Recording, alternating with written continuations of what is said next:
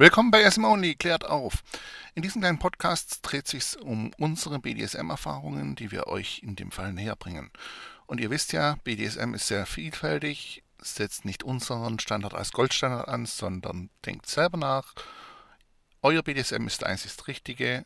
Alles, was uns gefällt, muss nicht euch gefallen. Alles, was euch gefällt, muss nicht jedem anderen gefallen. Ich wünsche euch viel Spaß mit SM Only. Wenn Fragen sind, einfach gerne per äh, E-Mail bei uns melden. www.sm-only.de findet ihr sämtliche Kontaktdaten. Euer SM Only Team, viel Spaß. Willkommen bei SM Only klärt auf. Heute haben wir uns einem Kundenwunsch oder eigentlich vielmehr mehreren Kundenwünschen entschieden ähm, als Thema. Und zwar für das Thema Mentoring DOMs, Workshops, äh, Fremdausbildungen und was eigentlich alles auch damit zusammenhängt. Nun, also ähm, vorab, ich mache natürlich fast alles davon auch und werde auch am Ende nochmal gezielt auf unsere Workshops eingehen. Aber erstmal vorab ähm, der allgemeine Teil. Nun, äh, für wen ist ein Workshop interessant? Tja, da kommt es schon mal drauf an. Was für ein Workshop? Workshop ist ja normal nicht gleich Workshop. Möchte ich zum Beispiel ein spezifisches Thema lernen, wie Nadeln setzen oder äh, Bondage oder dergleichen, kann ich zum Beispiel in Kleingruppen-Workshops gehen, wo mir das in dem Moment sehr spezifisch beigebracht wird. Möchte ich mal in das ganze Thema anschnuppern, also hat mit BDSM an sich noch gar nichts am Hut und so weiter, dann geht zum Beispiel ein Workshop wie ähm, in einem Swingerclub, was mir regelmäßig mache, oder auch bei Stammtischen. Das heißt, da führen wir ein bisschen was vor, zeigen ein bisschen was, ähm, gehen natürlich auf die Fragen auch von den, von den Leuten ein, aber es ist halt natürlich nur ein gewisses oberflächliches Bild. Weil ähm, ihr seht da in dem Moment, was wir euch zeigen, fertig. Ähm, ganz anders ist, wenn dann ein spezifischer Workshop ähm, gebucht wird, zum Beispiel. Ja, jetzt kann man doch schon früher rein in die ganze Geschichte. Äh, spezifischer Workshop äh, ist etwas, was ich sehr häufig anbiete oder sehr häufig mache. Das bedeutet, hier habe ich im Regelfall ein Pärchen, maximal zwei Pärchen da und zwei Pärchen auch, oder drei Pärchen, das aber dann äh, nur, wenn die Leute wirklich eine sehr sexuelle, äh, offene Verbindung miteinander haben irgendwie jetzt so ähm, die Tante Trude aus Buxtehude und der äh, Onkel Ernst aus sonst was. Äh, das funktioniert nicht, sondern es müsste wirklich dann sehr offen sein. Deswegen habe ich realistisch eigentlich 90% oder 95% eigentlich nur dieses eine Pärchen da. Ähm, hier wird's hier gehen wir dann intensiv auf ihren BDSM ein. Das heißt, ich habe da keine Form, kein äh, kein Muster oder sonst etwas, sondern der komplette Workshop richtet sich nach den Bedürfnissen des Pärchens. Das ist im Endeffekt äh, das, was ich als sinnvoll äh, erachte, weil mir da halt auch sehr stark auf Thema Beispiel Ängste, ähm, Blockaden und Co. eingehe. Was ähm, als Beispiel, Beispiel bei Analverkehr ähm, ein doch sehr intimes Thema für die Person in dem Moment oft ist und wenn dann fremde oder andere Workshop-Teilnehmer dabei sind, eventuell vielleicht sogar der ein oder andere blöde Kommentar fällt, finde ich das nicht sonderlich vorteilhaft äh, für die Person in dem Moment aufzumachen. Deswegen mache ich diese Workshops eben sehr, sehr intim, sehr privat und habe damit eigentlich auch die besten Erfahrungen äh, gefahren. Habe bisher auch absolut noch keine Reklamationen in Form von, ach, das war also anders, wie ich mir erwartet habe, oder da hätte ich mir jetzt dafür das Geld mehr erwartet. Also in der Hinsicht, ähm, ja. Aber wie gesagt, dazu nochmal nachher am Schluss nochmal ein bisschen mehr. Ähm, das sind also quasi die Arten der, der Workshops. Wie gesagt, ich halte nichts davon, einen Gruppenworkshop für ein intensiv BDSM-Thema äh, zu wählen. Solange ich eine sachliche Ausbildung mache, also quasi, wie stecke ich die Nadel wohin oder äh, wie führe ich den Katheter ein oder ähm, wie lege ich das Seil um, komme ich auch mit kleinen Gruppen recht gut zurecht. Es sollte die Gruppe halt nie so nie größer sein, ähm, dass der Workshop-Leiter quasi keinen Überblick mehr dran, hat. Weil gerade auch beim Bondage ist ein Thema, was ich zum Beispiel gar nicht mache, weil es nicht mein, weil es nicht mein Kink ist und auch ähm, ich eine leichte Motorikstörung habe, aber ähm, da ist es extrem wichtig, dass die Knoten an der richtigen Stelle sitzen. Das heißt, auch der Workshop-Leiter muss dann halt auch bei allen Kandidaten durchgehen und gucken, ob die Knoten an der Stelle passen und keine Nervenbahn eindrückt. Und wenn es dann halt irgendwann mal zu große Gruppe ist, dann wird es halt dann doch auch gern mal vergessen in dem Moment. Ja, die meisten Workshops kosten irgendwo Geld. Hat natürlich auch einen einfachen Hintergrund. Ähm, ihr arbeitet auch nicht gern für umsonst. Es ist zwar ein sehr intimes und sehr sexuelles Thema, aber ähm, für die Person, die das leitet, äh, ist es meistens erstmal ein gewisses auch berufliches Thema und ähm, die haben auch eine relativ lange Zeit gebraucht, um sich dieses Wissen anzueignen, hoffen wir mal. Ähm, und um das Wissen weiterzugeben, ja, wollen die meisten dann halt auch ein gewisses Geld dafür haben. Wenn man in Clubs und Co. spielt, der Club ja auch noch was dran verdienen und so weiter. Also ähm, nur um da mal auch zu verstehen, warum das so ist. Wenn ich beispielsweise auf Stammtische bin, mache ich das kostenlos. Da habe ich aber dann im Regelfall auch meinen ähm, Stand mit dabei, also meinen äh, Equipmentstand und so weiter. Und freue mich natürlich darüber, wenn ich dann dementsprechend Umsatz an den Tag mache, noch zusätzlich. Nun, nochmal zurück zur Frage, für wen sind Workshops etwas? Ähm, ich habe die Diskussion im Internet sehr lange gehabt, nach Motto, wenn mein Dom einen Workshop bräuchte, dann wäre er für mich nicht mehr äh, real. Wenn meine und sonstige wo ich immer denke, so, Leute, ähm, wenn ich einen Motor zerlege und ich bin Laie, ich habe von Motor zerlegen nie eine Ahnung, dann habe ich wahrscheinlich eine gewisse Bruchzahl an Chance, diesen Motor wieder zusammenbekommen. Aber ganz realistisch, äh, die meisten, äh, äh, am Schluss bleiben quasi eher nochmal 20 Schrauben übrig. Wenn ich Azubi bin als Kfz-Mechaniker, dann wird die Chance wahrscheinlich schon wesentlich größer, dass wenn ich den Motor komplett zerlege und wieder zusammenbaue, das Ding danach läuft.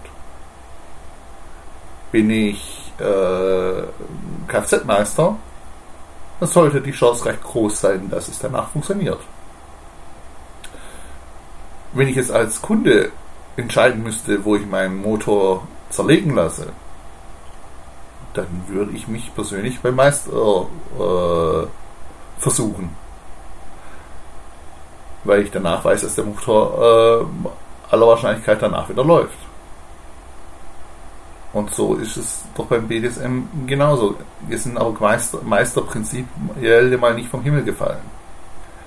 Ich traue jedem zu von euch dass er sich mit genug Zeit und äh, Enthusiasmus auch das alles selber zu, äh, zuarbeiten kann. Aber da fängt es ja dann schon wieder an. Woran du ich als Anfänger definiere, ist es eine gesunde, eine sichere Variante, was ich da mir lese, anlese oder äh, per Video anschaue, oder ist es eigentlich was hochriskantes, was aber total easy dargestellt wird, wie wenn das das Normalste der Welt ist ich hatte mal so eine Aussage bei ähm, sogar einem Workshop, also nicht einen, wo ich gegeben habe, sondern wo ich zu Gast war, wo es unter anderem darum ging, um äh, Atemreduktion und Co. So eins, zwei Ohnmach äh, Ohnmachtsanfälle pro äh, Session ist gar kein Problem. Ist, das ist völlig okay, wo ich sage so, jo, ähm, also ich mache auch Atemreduktion bis zur Ohnmacht, ja. Ich breche aber genau an dem Moment, wo die Ohnmacht kommt, ab und lasse die Person sofort wieder zurückkommen. Ich kenne andere Kandidaten, die dann halt eben zu Halluzinationen neigen, beziehungsweise zu Flashbacks und Co. Und da ist es dann nicht mehr lustig in dem Moment, wenn, der, wenn die Ohnmacht einen Tick länger erhält, weil dann haben wir eine ganz schnell psychische Traumata drin von körperlichen Segmenten wir es gar nicht erst anfangen, weil jedes Extreme Play, wie auch Ohnmacht und Co., hat natürlich immer auch die äh, Gefahr, dass der Körper mit einer Schocksituation reagiert und vielleicht nicht gleich sofort wieder aufwacht. Das ist wieder so Sache, wo ich dann halt auch mir in dem Moment einen Plan B überlegen muss, wie ich die Person notfalls reanimiere bzw. zurückhole. Deswegen ist so, das würde ich nie öffentlich äh, anbieten nach dem Motto, ja, ja, das ist alles total easy, das machen wir mal hier und so weiter. ähm, ja, wenn ich wirklich damit umgehen kann, dann ist es relativ einfach. Wobei es aber auch nicht so ist, dass man sagt, ach, so mal zwischen Tür und Angel kommt ein, eine von den Lichter aus. Sondern man sich da eigentlich auch eine gewisse Zeit und vor allem immer ein gewisses Backup vorbereiten muss.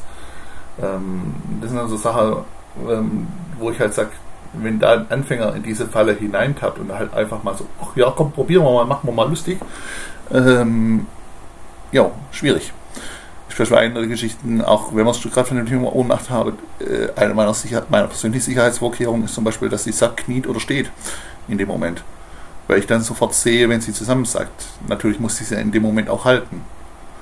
Ähm, wenn sie aber liegt und beispielsweise äh, vor Geilheit die Augen zu hat, jo, dann sehe ich nicht in dem Moment, ist sie jetzt schon ohnmächtig und hat sie jetzt einfach nur die Augen zu. Äh, somit kann die, die, Situation sich sehr schnell in eine längere Phase bewegen, die dann wiederum zu größeren Problemen führen kann. Nur am Rande, wie gesagt, Leute, ich will es euch nicht empfehlen. Macht äh, sowas erst, wenn ihr für euch selber die Sicherheit und auch dieses Nachdenken dazu hattet. Und nicht nur so, ach ja, mal machen wir mal kurz, es hört sich geil an. Ähm, wie gesagt, dafür ist aber einfach ein Workshop relativ gut, weil ich ähm, in einzelnen Situationen, also gerade bei den Gruppenworkshops, mir einzelne Situationen beibringen kann, gezielt. So wie ich halt auch eben ähm, Erste-Hilfe-Kurs mache, um Erste Hilfe zu lernen. So kann ich natürlich über den BDSM auch den Punkt.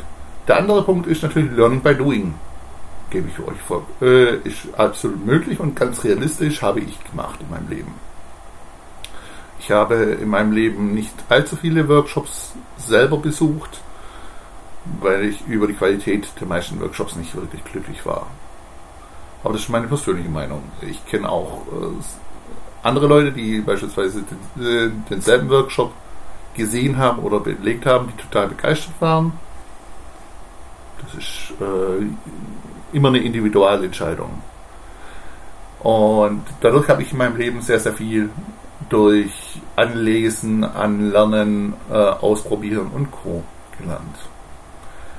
Und wenn man da gewisse Sicherheitsvorkehrungen trifft und genug Subbies hat, die man mal irgendwo ausprobieren darf, kann, dann lernt man da auch relativ viel.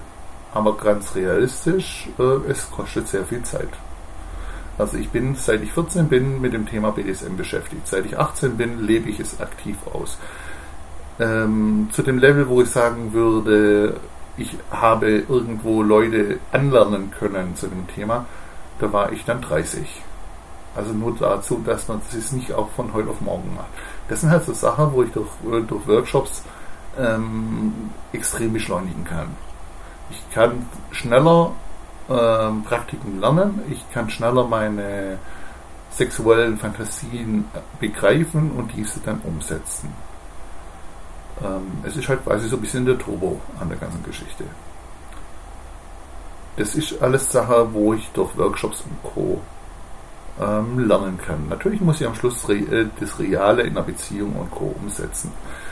Ich mache ja auch zum Beispiel gewerbliche Workshops, also für gewerbliche Person äh, Personen und ich biete auch Workshops für Singles an. So. Bei gewerblichen Damen oder auch Herren hat es natürlich einfach den Hintergrund, hier geht es um einen gewissen Marketingfaktor, hier geht es darum, äh, wie kann ich den Kunden äh, bespielen, ohne Spuren zu lassen, hinterlassen, Verletzungen hinter, äh, zu hinterlassen, aber auch, ähm, was, meint, was sagt der Kunde und was meint er damit. Ähm, das hat aber mit einem privaten BDSM im Grunde rein gar nichts zu tun. Anders ist, ich biete auch so Workshops für Singles an, wobei ich aber auch sage, das ist nur die suboptimalste Lösung in dem Moment. Es ist für euch ganz gut, ihr könnt eure Neigungen äh, definieren, ihr könnt eure Fantasien definieren durch diesen Workshop. Ähm, es wird aber nie so sein, dass du danach quasi aus, äh, ausgebildeter Dom, als ausgebildete Sub oder was auch immer rausgehst und dadurch äh, jede, jede, jeden Gegenpart glücklich machen kannst, weil ähm, dazu ist BDSM viel zu vielschichtig und viel zu stark äh, individualisiert. Das ist ein Punkt mit jeder Dom-Sub-Basis äh, baut sich ein, eine neue Neigung auf, baut sich ein neues Interessenfeld auf, baut sich eine Intensität dieser Beziehung auf. Das heißt, ich kann nicht einfach ähm, sagen, oh ja, total ausgebildete, tolle Sub, äh, ich ziehe jetzt Programm XY durch, weil vielleicht ist sie aber Programm XX und nicht XY. Äh, nur als doofes Beispiel, aber ähm, so ist es eben. Dieses, äh, es muss sich zu, jedes Mal zwischen Dom und Sub neu aufbauen. Ich habe mehrere Subs in meinem, äh, ja, schon sehr viele Subs in meinem Leben gehabt und habe noch nie die, eine Sub gleich behandelt wie eine andere.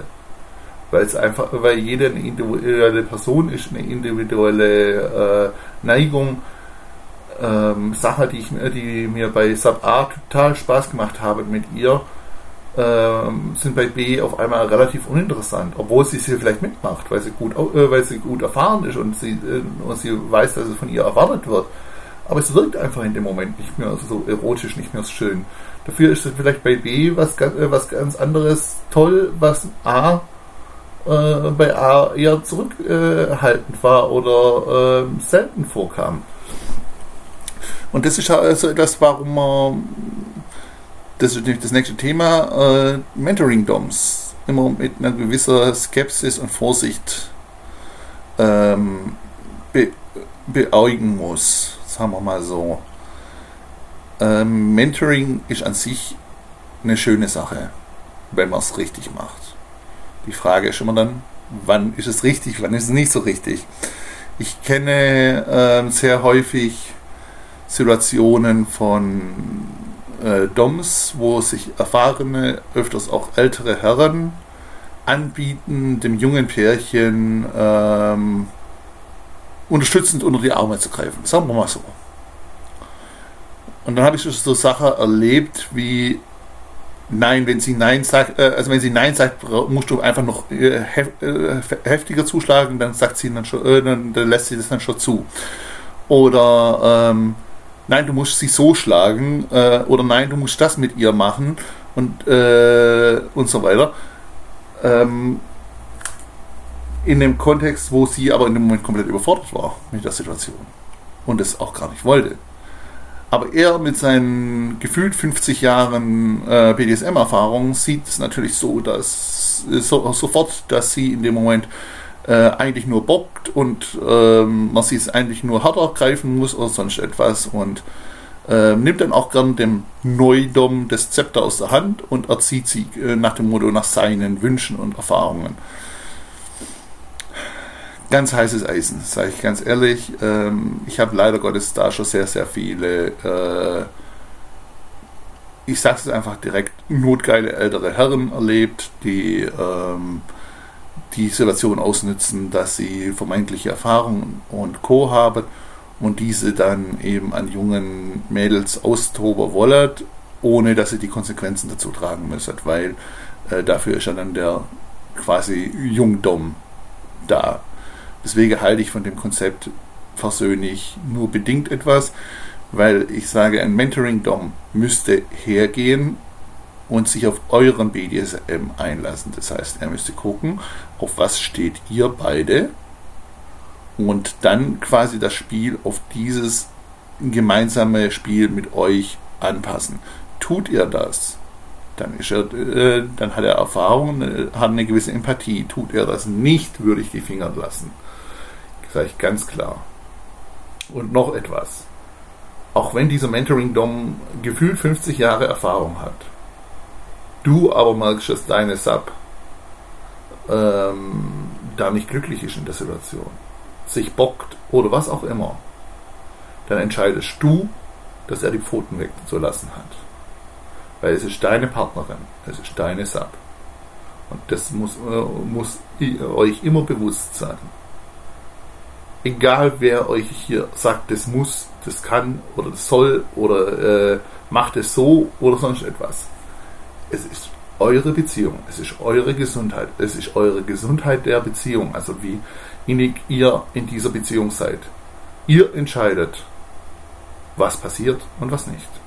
Und im Zweifelfall hat sowieso äh, Sub äh, das letzte Wort. Weil wenn Sub sagt, äh, oder Sklavin oder Sklave, also nochmal für die Leute, die den Podcast erst relativ neu hören, ich rede meistens vom Male Dom und äh, Femme Sub, also sprich äh, männlichem Dom, weiblicher Sub. Es geht natürlich in allen anderen Konstellationen auch. Es ist nur die Konstellation, die ich im Regelfall lebe, deswegen fällt es mir da am leichtesten darüber zu sprechen von der Geschlechterkonstellation. Ich habe auch kein Problem, eine Femdom auszubilden, mit ihrem Sub oder in einem Workshop zu begleiten. Oder ähm, auch schon Lesbenpärchen gehabt, alles gar kein Problem. Ähm, das muss einfach nur dieser, äh, ja, für mich zungenbrechende RCS, CS, wir Geschichte bin ich einfach kein Fan. Deswegen, also wie gesagt, das geht auch in alle andere Richtungen. Konstellationen und so weiter. Das ist neigungsunabhängig, die Geschlechtswahl. Jedenfalls äh, hat unterm Strich Sklave, Sklavin, Sub das letzte Wort, weil wenn die ihr Safe-Wort benutzt oder abbricht, dann bricht sie ab. Dann hat der Mentoring, Dom und Co. das genauso zu akzeptieren. Wenn er das beispielsweise nicht akzeptiert, dann äh, gehört er sowieso äh, mit einem ganz großen Tritt äh, aus der nächsten Tür befördert. Fremdausbildungen. Auch so ein Thema, was schon ein paar Mal angesprochen wurde.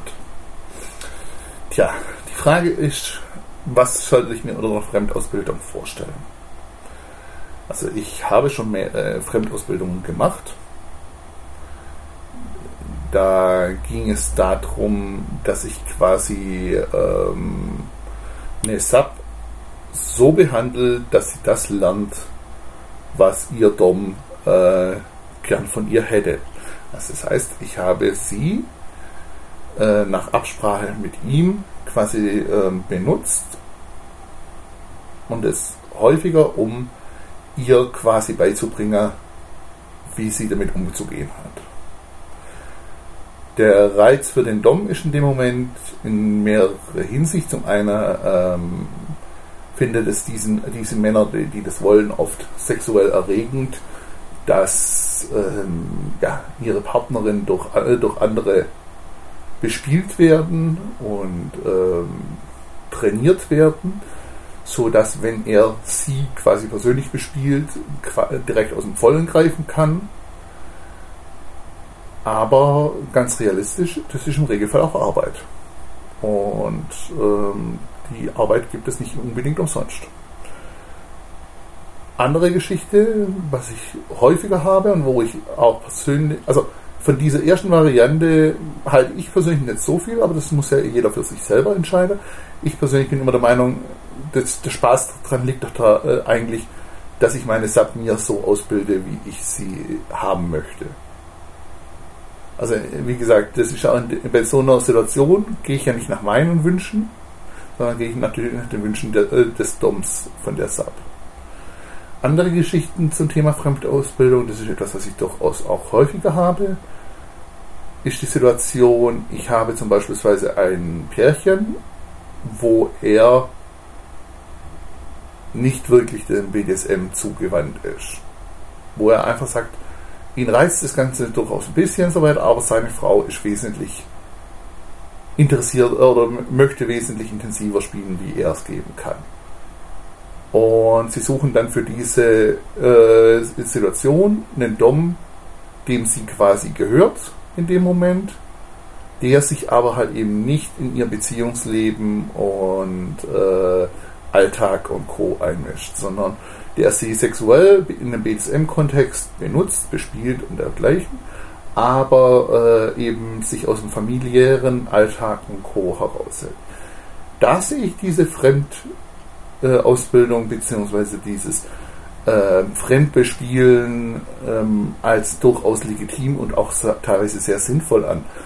Weil wir haben oft die Situation, relativ häufig die Situation, dass sich diese sexuelle Basis des BDSMs und Co. zum Beispiel erst in einer bestehenden Beziehung entwickelt.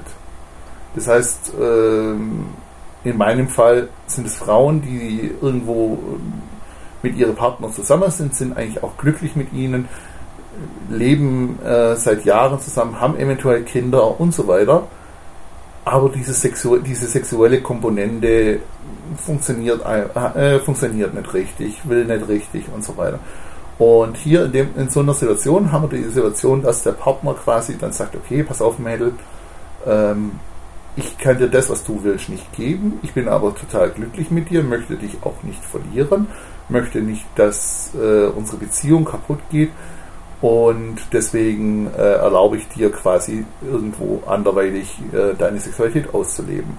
Hier ist dann quasi in so diesem äh, Fremdausbildungssegment ähm, einfach die, eine relativ gute Möglichkeit, sofern der Dom, der dafür gewählt wird, sich an die Spielregeln hält, ähm, seine Sexualität auszuleben, ohne den Alltag dadurch zu beschädigen. Das heißt, in so einer Situation habe ich die Möglichkeit als Dom, mich mit der äh, Sub mehr oder weniger nach meinen Spielregeln, nach meinen Wünschen und Co. auszutoben. Ähm, muss natürlich auf ihre Wünsche eingehen, gar kein Thema. Ähm, das sollte normal sein. Und habe quasi den Luxus, sie danach abgeben zu können, übertrieben gesagt. Das heißt, sie kann mit ihrem Partner ihr Alltag leben, sie hat mit ihm auch eine gewisse Sexualität und Co. Und wenn sie bei mir ist, ist sie Sklavin oder Sub genießt die Zeit, hat Spaß, ich habe meinen Spaß mit ihr und ähm, wenn der Alltag wieder, wieder losgeht, ist sie bei ihrem Partner und alles glücklich. Das ist ein Konzept, was sehr viele Pärchen leben, weil es halt eben oft nicht genau funktioniert. Das Wichtigste an da in dem Moment ist wirklich, dieses, dass ich als Dom nichts mache, was die Beziehung schädigt. Dafür gibt es natürlich keine Garantie. Weil äh, wir sind alles Menschen und Gefühle können nur bedingt äh, unterdrückt werden oder verdrängt werden. Ich sage mal, bei mir mache ich mir das persönlich keine großen Sorgen, weil ich einfach ähm, durch meine Art der Sexualität und durch meine Art des Lebens sehr stark meine Gefühle kontrollieren kann. Ich habe aber auch schon mal die Situation gehabt, dass halt die Sub mehr Gefühle entwickelt hat für mich, wie es für, sie, für ihr sie in dem Moment gut tut.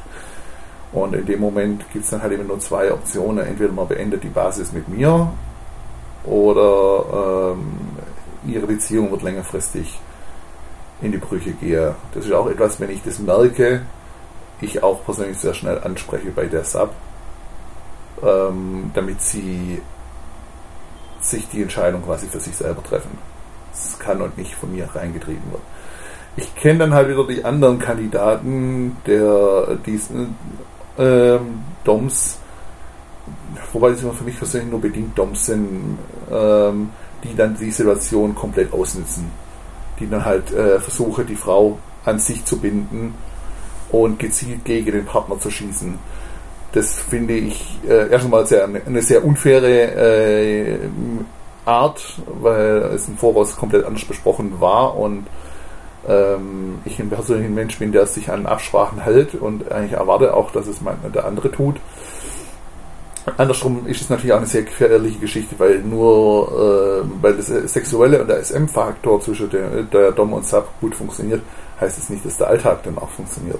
Das wird nämlich sehr häufig dann äh, übersehen, weswegen dann auch die Situation nach dem Motto, wenn man sich vom Partner trennt und zum Dom geht, ähm, auch nicht lange hält, weil dann auf einmal zu viel Alltag da ist, der vorher in der Spielwelt nicht da war. Das sind so Sachen, ähm, wo ich sage, klar, wenn das jetzt die hundertprozentige Liebe und Co. ist, dann wird das niemand verhindern können. Dann kann das aber auch passieren, dass ich die Person beim Bäcker treffe. Ähm, Allerdings alles andere ist etwas, wo man ein gewisses äh, Selbstkontrolle und Kontinence haben sollte. Ja, wie gesagt, äh, das sind so die Varianten der verschiedenen äh, Workshops, DOMs und Co., die es in dem Fall ähm, gibt. Was für euch in Frage kommt oder nicht, müsst ihr für euch selber entscheiden. Das ist halt was, was man mit einem guten Gespräch, mit einer Kommunikation relativ gut definieren könnt. Ein ganz großes Problem ist natürlich immer der Eifersuchtsfaktor. Ähm, der sollte auch nicht überwiegend. Also es sollte, man sollte solche Sachen nicht eingehen auf dem Punkt mit Zähneknirschen und äh, naja, weil ich dich sonst verliere und es geht ja nicht anders, aber ich bin total unglücklich mit der Situation. Ähm, das ist eine verdammt sch schlechte Basis, auf so etwas einzugehen. Und ähm, die Subs, die meinen beispielsweise, wenn ihr Dom einen Workshop bucht oder dergleichen, dann würde sie ihn nicht mehr ernst nehmen. Ja, dann habt ihr das Glück, dass ihr vielleicht einen Dom habt, der schon mehrere Subs vor euch bespielt hat. Und vielleicht ist die eine oder andere auch an dem Spiel kaputt gegangen. Ähm, oder dergleichen. Also äh, ich kann solche Aussagen persönlich absolut nicht nachvollziehen. Weil egal in welchem Beruf, egal in welchem äh, Handwerk, egal in welchem Hobby, es immer eine Lehr Lehrphase gibt. Und das hat nichts damit zu tun, ob jemand dominant oder nicht dominant ist. Und in dieser Lehrphase macht man Fehler, macht man, äh, ähm, tappt auch vielleicht mal ins Fettnäpfchen und dergleichen. Wenn ihr diejenigen sein wollt, die dieses, die, dieses Fettnäpfchen vielleicht ausbadet, beziehungsweise diesen Fehler danach ausbadet, dann ist das natürlich äh, relativ legitim.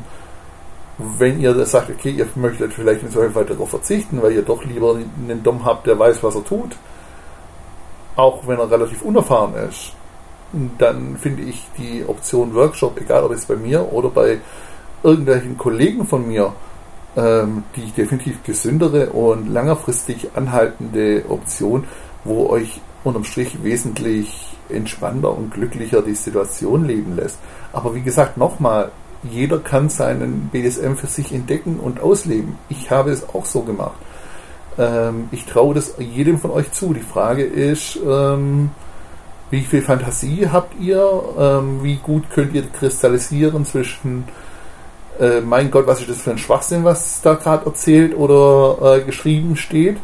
Und ähm, ah, cool, das ist genau die, das ist der Punkt, wo mir vielleicht gefehlt hat, warum es so nicht äh, funktioniert hat bei uns. Und ihr wisst ja, wenn Fragen sind, immer an blog.sm-only.de. Unser neuer Online-Shop ist auch online auf www.sm-only.de und ähm, im Mai haben wir wieder die ersten Veranstaltungen, wo ihr uns äh, live treffen könnt, wenn ihr nicht vorher schon einen Workshop bei uns buchen wollt oder in unseren Showroom kommen wollt. Auch das sind alles Optionen, die euch jetzt offen stehen. Und ansonsten wünsche ich euch ganz viel Spaß beim BDSM mit SM Only klärt auf. Weitere Informationen zu unseren Workshops, Events und Produkten findet ihr auf www.sm-only.de oder ihr möchtet mehr Bild- und Videomaterial sehen, das findet ihr bei www.bdsm-blog.com. Wir hoffen, ihr hattet Spaß und verabschieden uns bis zum nächsten Mal. Euer SM Only Team.